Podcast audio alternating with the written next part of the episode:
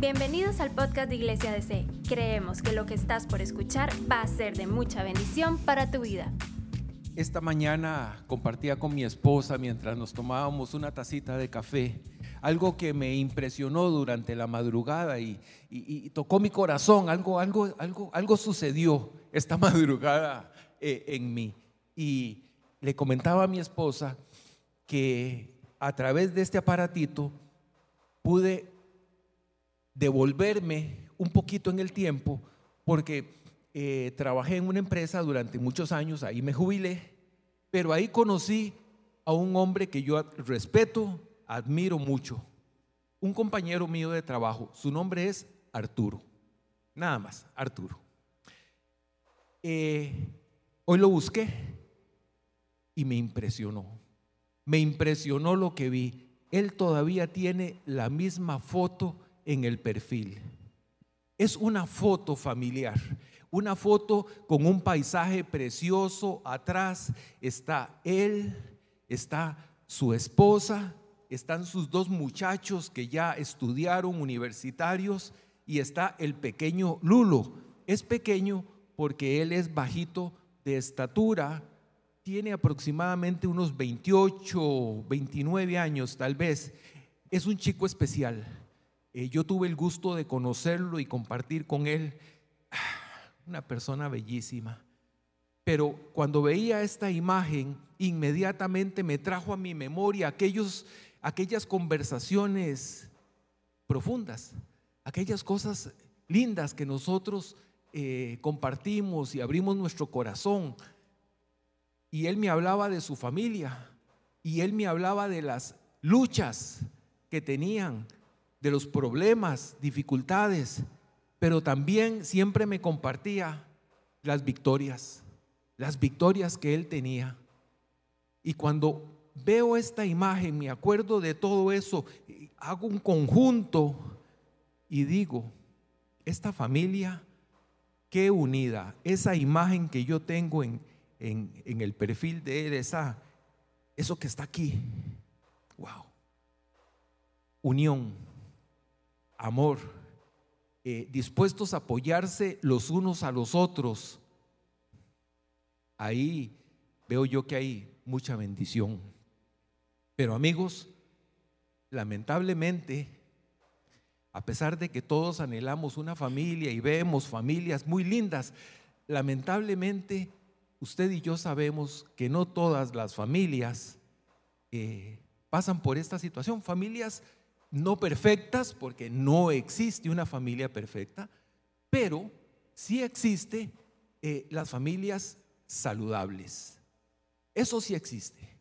Ellos tienen una familia saludable, que se cuidan los unos a los otros. Y bueno, ah, hoy nosotros queremos dejarles a ustedes un mensaje. Nosotros queremos que ustedes eh, tengan y se vayan de aquí con algo que el Señor puso en nosotros y nosotros queremos compartirlo con ustedes. Ah, queremos el día de hoy reflexionar sobre algunos detalles como la distorsión de los roles y antes de hacer eso, antes de, de continuar, yo creo que lo más importante es que nosotros debemos de revisar. Nosotros debemos de revisarnos cómo estamos en nuestra familia. Nosotros tenemos una familia como el que les acabo de describir, describir, eh, ya no lo dije. Describir. Describir. Gracias, mi amor. Qué linda. Eso es. Ayuda idónea. Ahí está, amigos. ¡Uh! Bien, sí hay que revisar. Claro, claro que podemos revisar. Precisamente ahora que cantábamos, eh, yo decía, Señor, gracias, porque tu gracia hace que nosotros podamos cambiar, no por nosotros mismos, sino por medio de Él. Entonces nosotros podemos ir modificando, nosotros podemos ir cambiando algunas conductas, algunos comportamientos que precisamente vienen a distorsionar el rol que tenemos como esposo y que tenemos como esposa. Porque hoy les quiero dar una noticia. Usted y yo, como esposo y como esposa, tenemos un rol. Tenemos un rol designado no por una persona, sino que tenemos un rol designado por nuestro Dios, al que le cantamos, al que le decimos que Él es nuestro Señor. Él ha designado un rol para cada uno de nosotros. Pero vamos a poner, antes de entrar en el tema, vamos a poner una plataforma sobre algunos conceptos. Y el primero que vamos a ver es precisamente que es una distorsión.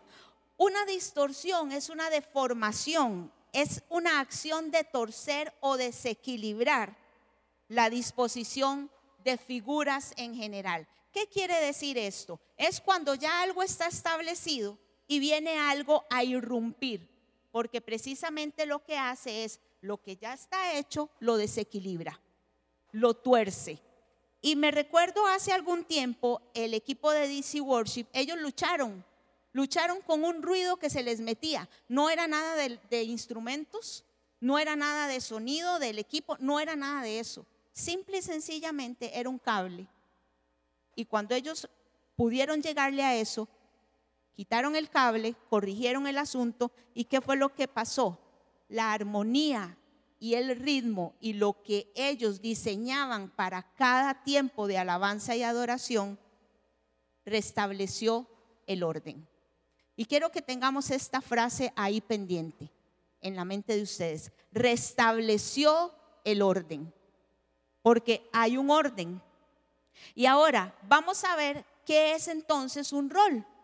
Un rol dice que es una función asignada a una persona que desempeña en un lugar o en una situación. Esto me habla a mí de algo específico, algo solamente que yo puedo desempeñar.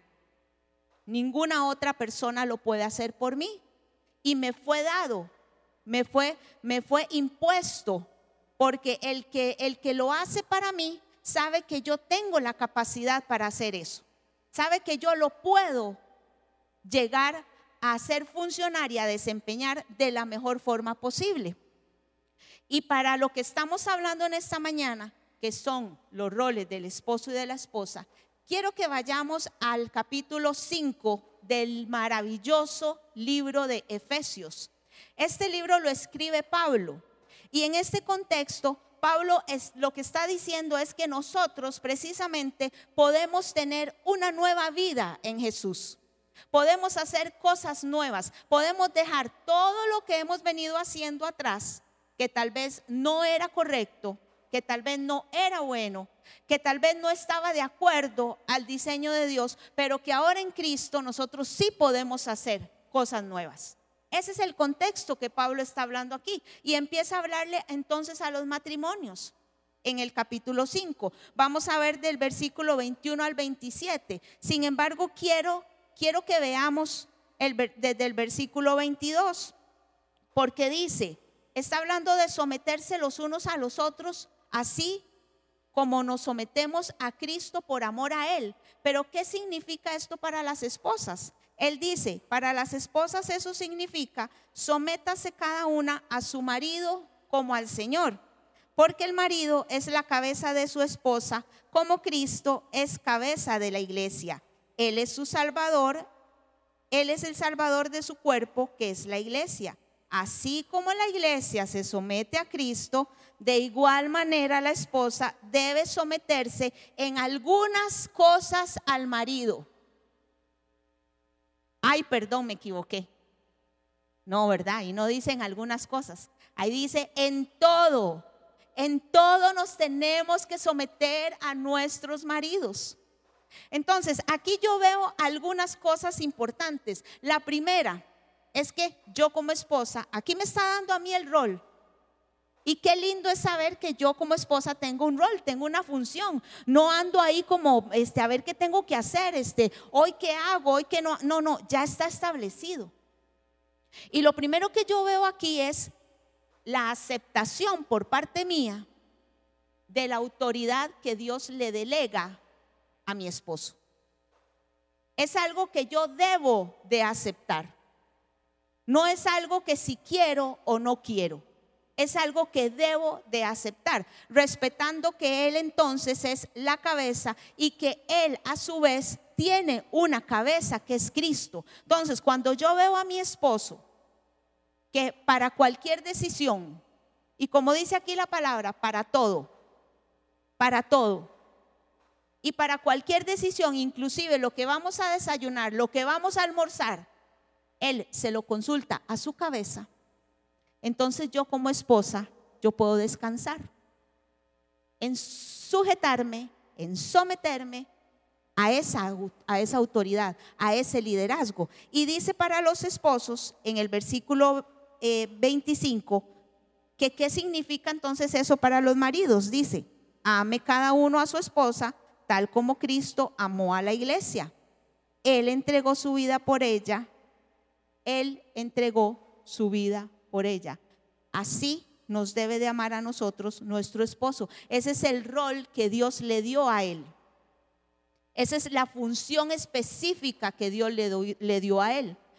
¿Cómo es ese amor que él tiene que tener para con nosotras? Igual, no es un amor que si él quiere, un día sí, otro día no. Como cuando comemos helados, hoy sí quiero, mañana no quiero. No, todos los días Él debe de amarnos de esa forma. ¿Cuál es esa forma? Y vamos a hablar dentro de un ratito de ese amor. Es ese amor abnegado, ese amor sacrificial, ese amor que da su vida por su esposa, así como Cristo la dio por cada uno de nosotros. Sin embargo, vieran qué curioso, porque hay una línea muy delgada entre lo que son estos roles que a veces no los tenemos muy claros y lo que es las funciones que hay que hacer en un hogar, porque hay múltiples funciones que hay que hacer en una casa. Funciones o tareas. Pero es que las tareas cualquier persona las puede hacer. Le guste o no le guste hacerla, sepa o no sepa hacerla, pero la tarea, si yo no la sé hacer, puedo aprender. Hay manuales de cocina, hay manuales para limpiar el piso, hay manuales para un montón de cosas. Y todo está en el fantástico diccionario de Google. Ahí podemos encontrar todo. Y entonces las tareas las podemos hacer cualquiera. Yo puedo hacer las que hace mi marido y mi marido puede hacer las mías. Pero como les digo, es una línea tan delgada porque entonces, entre más tareas hago yo como esposa, en algunas ocasiones, asumo que yo tengo entonces el liderazgo de mi casa, que yo puedo tener esa posición que no es la que me corresponde a mí, que no es la que Dios diseñó para mí. Pero con el montón de cosas que yo hago y como yo soy tan carga y puedo hacer un montón de cosas a la vez, puedo cocinar, puedo limpiar, puedo planchar, puedo eh, lavar, puedo un montón de cosas a la vez, entonces yo me auto doy lo que no me corresponde. Asumo lo que no me corresponde. Por eso les digo que es una línea muy delgada que tenemos que cuidar de no traspasarla, porque si la traspasamos, entonces lo que hacemos es precisamente distorsionar los roles que Dios ha establecido. Y es que para los que tienen hijos, y niños pequeños, a ellos también se les debe de enseñar cuáles son sus tareas y cuáles son sus funciones dentro de una casa, porque ellos también tienen tareas. Desde pequeños y de acuerdo a su edad, nosotros estamos en la responsabilidad de irles enseñando, pero lo más importante que nosotros le tenemos que enseñar a ellos es conocer al Dios que nosotros conocemos. Eso es lo más importante, eso es lo que tiene que marcar la vida de un niño. Y me gusta mucho porque en la palabra nosotros encontramos aliento, ánimo para poder hacer esto con nuestros hijos. Y eso lo vemos en Proverbios 22, 6. Dice, instruye al niño en el camino correcto y aún en su vejez no lo abandonará. Aún en su vejez no lo abandonará. Y es que el asunto de la distorsión de los roles no es algo que venga así, de la noche a la mañana. Eso se va, se va tramando. Yo voy cayendo en eso día a día, conforme a lo que yo voy haciendo, conforme a lo que yo no voy haciendo. Y tal vez usted y yo tuvimos una familia de origen que nos enseñó que nosotras como mujeres podíamos hacerlo todo. No necesitábamos un hombre. Lo teníamos ahí como estampado en la pared. Tal vez aprendimos con eso. O tal vez aprendimos viendo cómo nuestra madre por debajo de nuestro padre, que no tenía ni voz ni voto. O tal vez vimos un padre precisamente que no dejaba, no dejaba tener a su, a su esposa como esa ayuda idónea que dice Génesis, que fue lo que creó Dios. Pero hay algo todavía que es, que es más grave que esto, y es la actitud del corazón. Porque en la actitud del corazón usted y yo decidimos si hacemos esto o no lo hacemos. Cuando conocemos esta palabra, cuando conocemos este diseño que Dios creó para nosotros como esposo y esposa y no lo ejercemos, no lo ejecutamos, tenemos que revisar nuestro corazón. Y hoy es una mañana muy especial y durante todo este mes vamos a revisar nuestro corazón y vamos a ver cómo estamos como familia. ¿Qué es lo que tenemos que corregir? ¿Qué es lo que tenemos que arreglar? Porque saben, todos los días nosotros podemos ser una mejor familia. Todos los días podemos ser una mejor familia. Gracias, mi amor. Muy bien. Hemos establecido algunos puntos importantes y estos puntos tienen por objetivo que cada uno de nosotros eh, haga una revisión, como dice la palabra, escudriñame, escudriñame, oh Dios, si hay algo malo, tan sencillo, tan simple. Porque al principio yo les comenté de una imagen que yo tengo guardada en mi corazón de la familia de el que fue mi compañero Arturo. Conocí muchos detalles íntimos de esa familia impresionantes. Pero también les dije, no todas las familias, usted lo sabe, yo lo sé, tienen esa condición. Lamentablemente, no todas.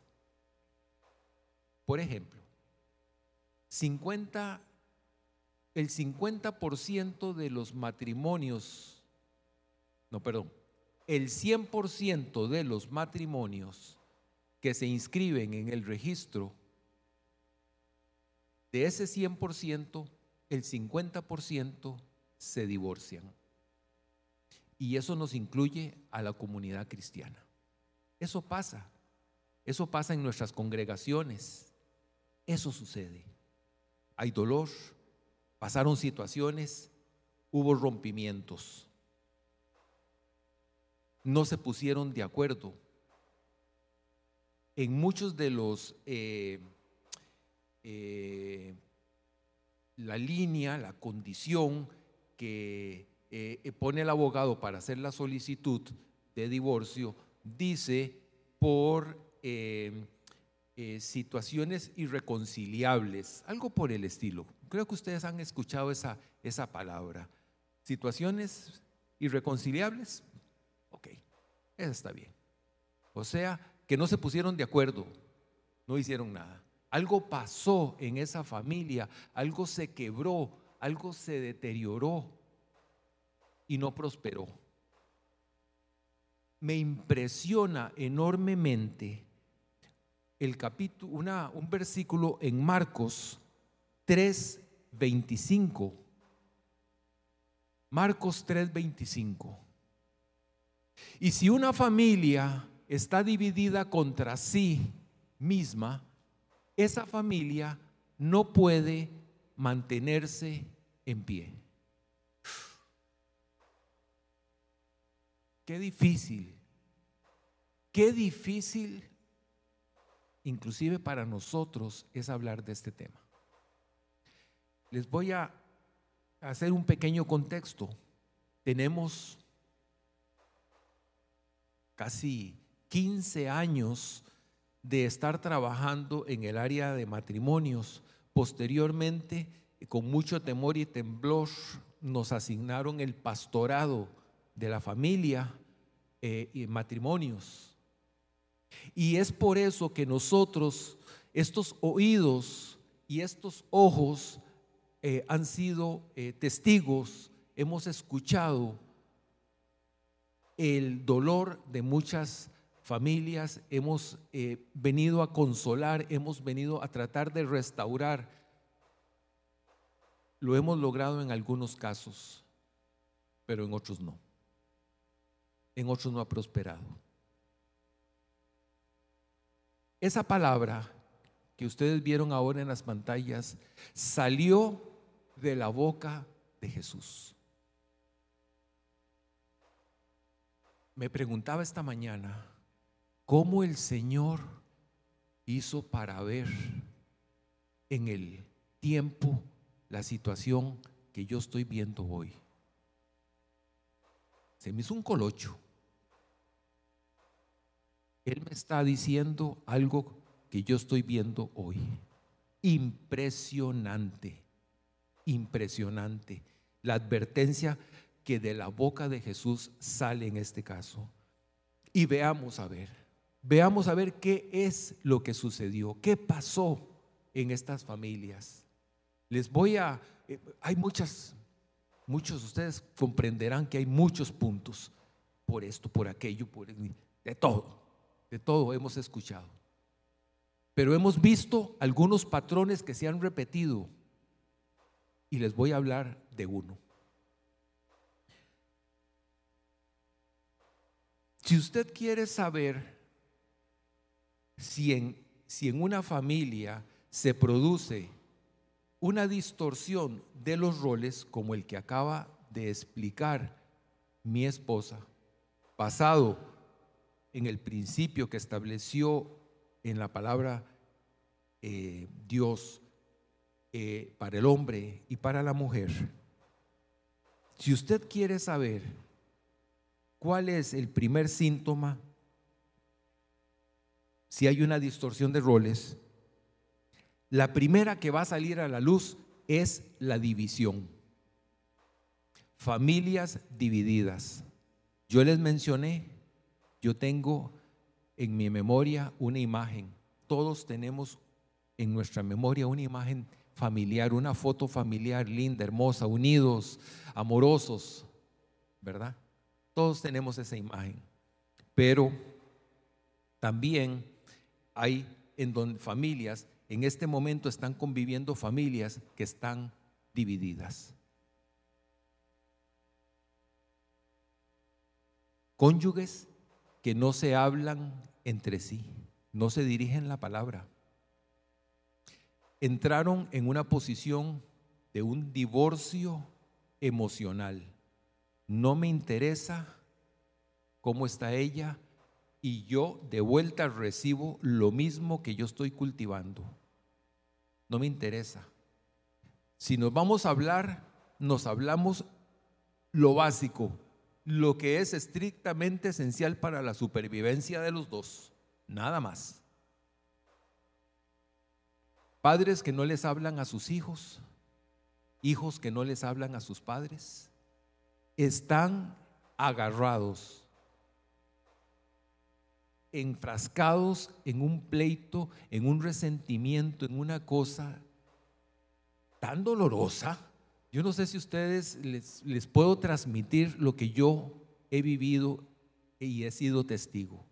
Realmente vieran qué doloroso es esa situación. Y bien, ¿qué es lo que sucede en una familia que se distorsionaron los roles y cuyo primer síntoma es la división? ¿Ok?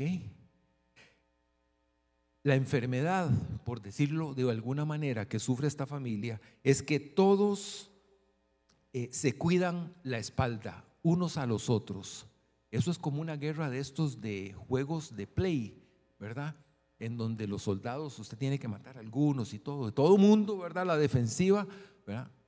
Tremendo, todo mundo cuidándose la espalda unos de los otros, todo mundo está a la defensiva, todos están heridos, resentidos y todos están enojados. En una familia en donde se distorsionaron los roles, eso sucede. Hay división y cuando hay división hay enojo. ¿Qué pasó aquí? ¿Qué sucede aquí? Tenemos principios, pero si uno insiste en desobedecer, desobedecer, pues estamos fatal con la, letra, ¿verdad? Es culpa del doctor y de los medicamentos. Echémosle la culpa al doctor. Ah, por allá está. Entonces, ah, en estas familias se, se produce mucho dolor, se produce mucho resentimiento y las familias en esas condiciones no prosperan. Yo quiero desmenuzar un poquito más este tema e irnos al tema con los esposos. ¿Qué pasó en unas familias que se dividieron?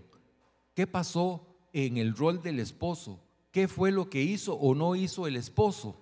Vamos a verlo y tengo unos puntitos para compartir con ustedes. Esposos. Ok, ahí van.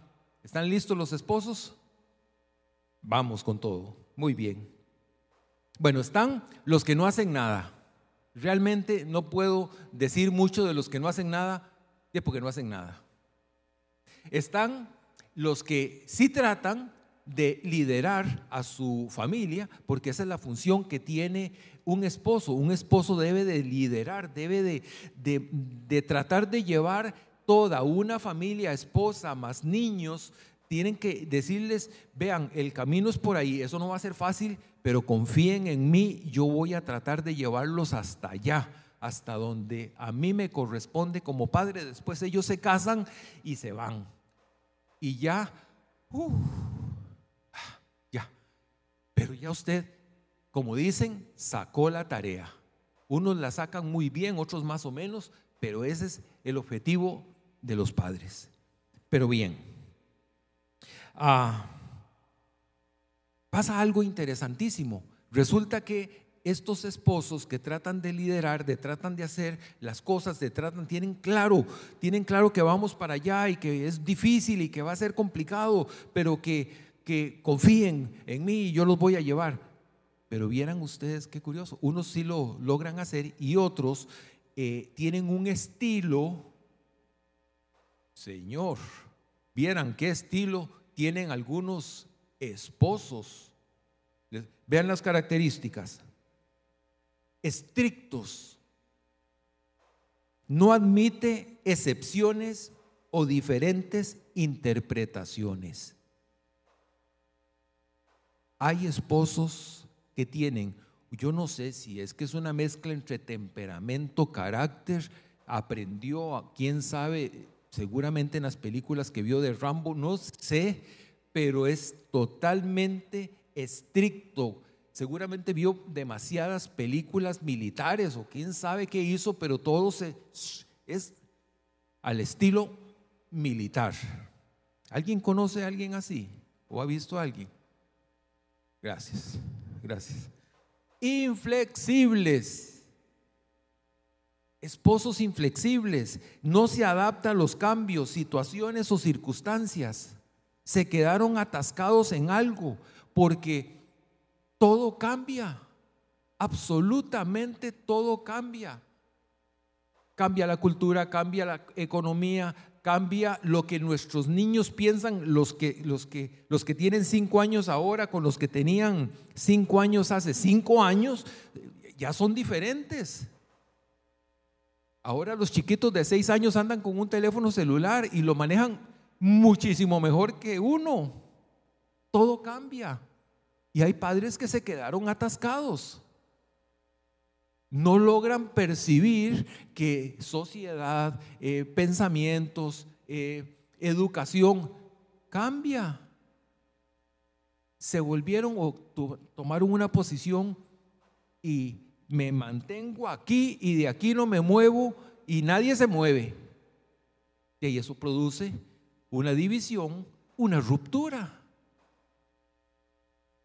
Esta me encanta. La disciplina. ¿Verdad? Hay unos, hay unos esposos que son, son un mi amor, como me dicen alguien por ahí. Qué bárbaro. Disciplina, disciplina, disciplina, disciplina. Todo es rígido, todo es estricto. Eh, hay que hacerlo a esta hora. Si ya se pasó cinco segundos, mmm, va la disciplina. La disciplina antes que las relaciones.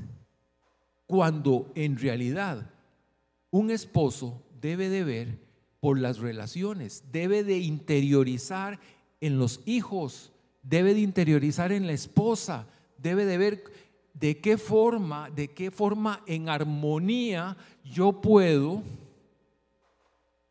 relacionarme con todos los miembros de mi, de mi familia. Pero no, la disciplina antes que las relaciones. Si le dolió, si la lastimó, eh, que se cure sola en el camino. Ahí vamos a ver cómo hacemos. Pero esto se hace así porque esto se hace así. Y se acabó. Por eso les digo, son un mi amor de esposos.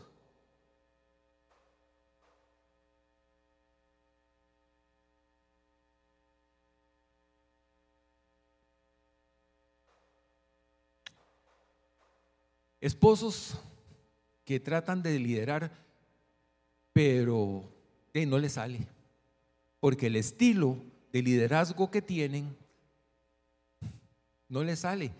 Y lo peor de todo, lo peor de todo es que no, no están dispuestos a hacer cambios. Se quedaron atascados en eso. Si yo veo que estoy teniendo un problema en mi hogar por mi forma en que lidero, yo voy caminando, me detengo yo me detengo, yo paro, yo digo, Señor, escudriñame, oh Dios, escudriñame y ve que hay de maldad en mi corazón. ¿Por qué, no, porque esto no sale? Tan sencillo, pero no. Ahí, rígidos, inflexibles. Y yo me tengo que preguntar, y yo hoy les pregunto a ustedes, ¿conocemos un estilo de liderazgo diferente? ¿Existe? ¿Qué hago? Me meto en Google cómo ser un líder eh, paterno, busco ahí, leo todos los, los blogs, veo, no, no, no, no. Yo me voy aquí. Yo voy a encontrar eso aquí. Y voy a ver al mejor líder que ha existido y que nunca más volverá a existir alguien como Él. Su nombre es Jesús. Su nombre es Jesús. ¿Alguien puede darle un abrazo a Jesús? Un, un, aplauso, un abrazo dije. Un aplauso. Sí, claro que sí. Él es el líder, el mejor líder. Él es el que puede inspirar mi vida y decirme, hey, Gerard, no es así. No es así. Mira, mírame a mí, mírame cómo yo lideré a un pueblo, cómo vine, cómo vine y pude decirle a la gente, enseñarle con amor. Vine y le di vista al ciego. Vine y levanté a paralíticos. Tuve una conversación con una mujer en Samaria Judíos y samaritanos, no, no. Él rompió todo eso. Él vino, la amó, después la exhortó, le dijo, hey chiquilla, cinco maridos tenés. ¿Cómo sabe usted eso? Y el último no es. Ah, caramba. Uf, Esta chiquilla es cosa seria. Después le exhortó y esta mujer en esos instantes, en ese contacto, con ese sentirse amada por el maestro, por el líder, por excelencia, fue y le contó a todo un pueblo y yo creo que ella fue la primera evangelista de la historia. Esa mujer revolucionó ese pueblo, se trajo a todo mundo y vengan, vengan, vea lo que me acaba de pasar. Este hombre, no sé cómo sabe todo esto. Vamos a conocerlo. Vamos a aprender de él. Amén. Gracias. Gracias por esos amén. Ok. Cuando yo veo un estilo de liderazgo, voy a la palabra, bendita palabra de Dios, y veo algo como Efesios 4:2. Siempre humildes y amables, pacientes. Esto me gusta mucho. Tolerantes unos con otros, y esto me gusta todavía más en amor. Tolerantes. Requisito muy importante en un esposo, la tolerancia.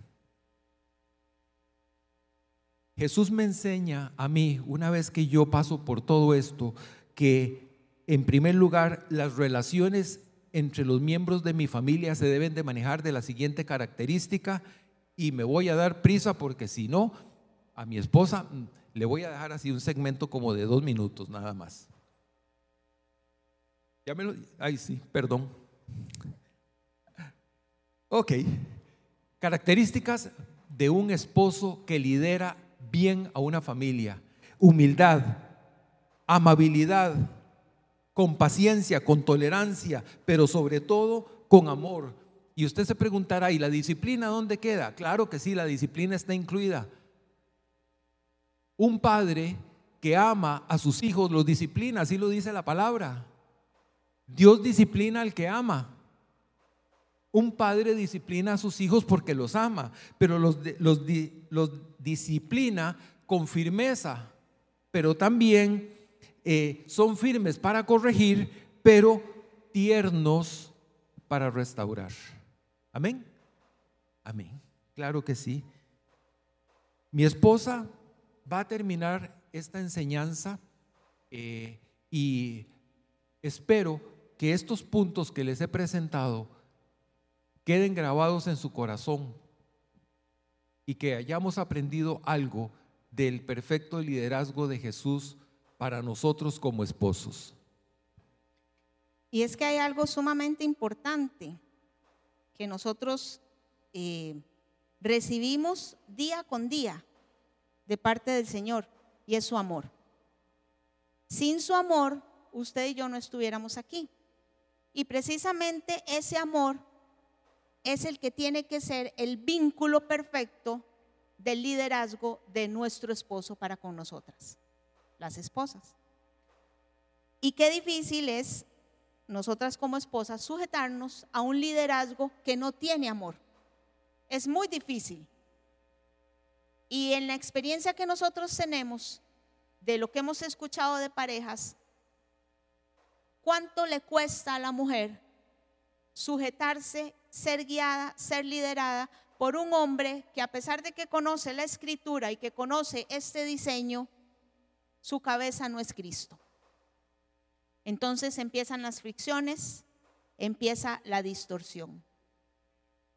Pero nosotras como esposas también tenemos algunas cosas, porque no todo es el hombre con su conducta y con su comportamiento. También nosotras tenemos nuestra conducta y también nosotras tenemos nuestro comportamiento.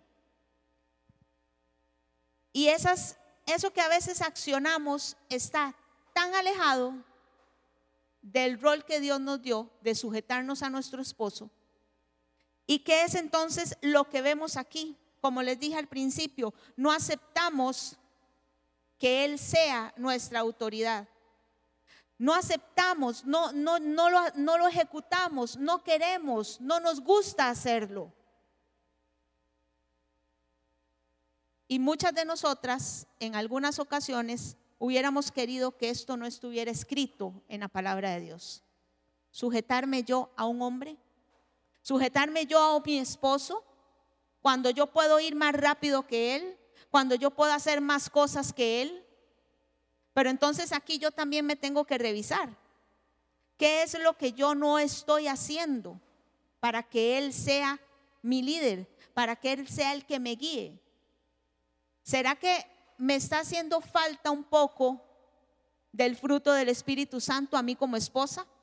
¿Será que estoy dejando de ser paciente? ¿Será que estoy dejando de ser bondadosa?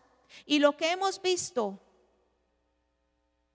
con respecto a la distorsión del rol de la mujer son mujeres cansadas, mujeres agobiadas, mujeres amargadas, que al no dejarse liderar, entonces tenemos mujeres autoritarias,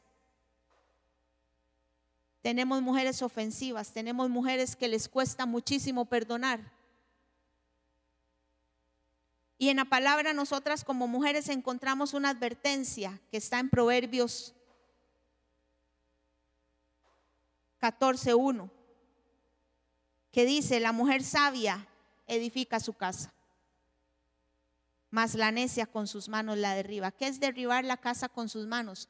Son las conductas, son los comportamientos, son las cosas que nosotras hacemos, en donde hacemos a nuestro esposo a un lado, le decimos, no, usted aquí eh, no opine, la decisión que usted tomó no la voy a ejecutar porque no me parece. Y es que cuando estamos los dos en la casa, esposo y esposa, si no nos ponemos de acuerdo lo que se debe de hacer, y yo sé que esto aquí cala profundo, pero lo que se debe de hacer es lo que el esposo decide hacer.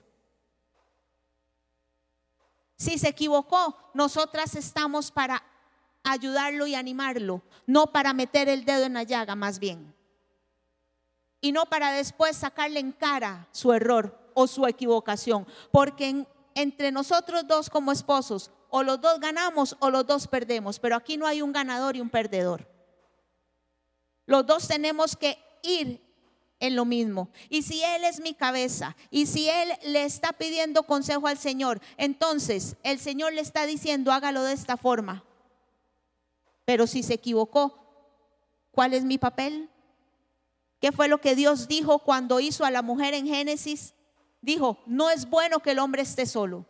Le haré una ayuda idónea. Y esta ayuda idónea, en el original, esta palabra en hebreo es Eser, que quiere decir que le corresponde a su esposo en todas las cosas. Y veo un ejemplo en la palabra de este tipo de mujer, que no conocía lo que Pablo nos está diciendo a nosotros en Efesios, pero sí conocía este principio de la creación de la mujer y su función desde el Génesis. Y es la mujer de Proverbios 31. ¿Cuánto hacía esta mujer a favor de su casa?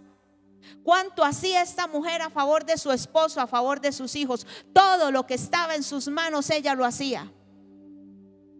Absolutamente todo. Y yo no veo en esta mujer cansancio, no veo queja, no veo amargura, más bien todo lo contrario. Yo veo gozo, veo descanso, porque ella está cumpliendo su función. Ella está cumpliendo lo que Dios le dijo que tenía que hacer.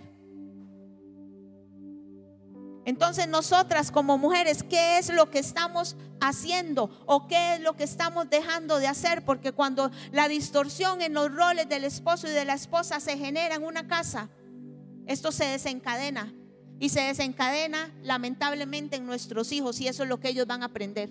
Eso es lo que ellos van a ver. Entonces, como mencionaba mi esposo, vamos a ver hijos que no le hablan a sus padres, pero también vamos a ver hijos en donde quieren tener el control de sus casas, hijos en donde pisotean a sus padres, hijos en donde les dicen a sus padres lo que tienen que hacer, porque eso es lo que están aprendiendo. Una falta de responsabilidad y de aceptación en sus roles, en los roles de sus padres. Y posiblemente cuando estos niños crezcan, cuando estos se hagan adolescentes y cuando estos se casen, probablemente van a llevar eso muy dentro de sí. y algunos, por la gracia de Dios, que se someten a cursos prematrimoniales, que se someten a grupos de conexión en donde escuchan cuál es el diseño de Dios, entonces erradican esto de sus vidas. Pero algunos otros lo llevan a su matrimonio y replican, replican el problema. Hoy yo les tengo una pregunta a cada uno de ustedes y a los que nos están viendo en casa. ¿Qué clase de familia desea tener usted hoy? Hoy, no cuando el Señor estemos delante de su trono y nos diga, ¿qué hizo usted con el rol que yo le di? Y le vamos a dar una explicación. Ah, Señor, es que vieras que mi marido, que va, él era muy lento. Entonces yo necesitaba hacer todo rápido. No, hombre, Señor, es que vieras que mi esposa, ella este, era una mujer de armas tomar. Entonces, eh, y ella hacía todo. Eso va a ser ese día que le vamos a dar una respuesta. Pero hoy, al día de hoy, ¿cuál es la clase de familia que usted quiere tener? Yo quiero tener la clase de familia. Yo quiero ser la clase de esposa que la palabra dice que Dios quiere que yo sea. Yo no quiero ser la clase de esposa que me dice el mundo, que me dice la sociedad. Yo no quiero ser esa mujer. Yo quiero ser la mujer que Dios me dice que para lo cual Él me diseñó ahora que estoy casada.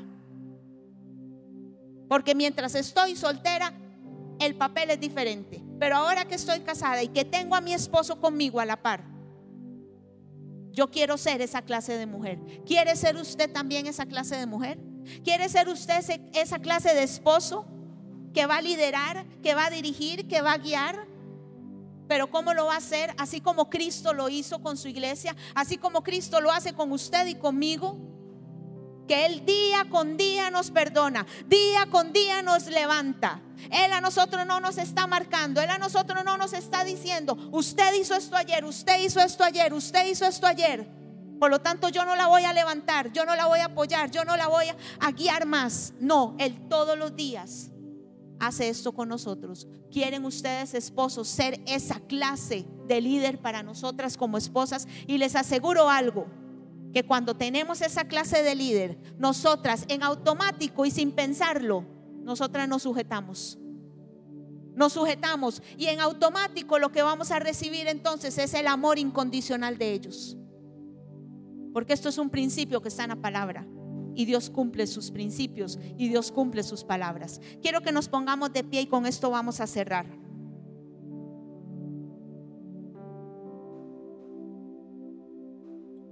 Dice segunda de Crónicas 7:14. Y me llamó mucho la atención anoche. Anoche el pastor y psicólogo Mauricio Mora habló de lo que es el perdón que no es una simple disculpa. Y él utilizó este pasaje. Y me llamó mucho la atención que él lo utilizara porque es nuestro cierre del día de hoy.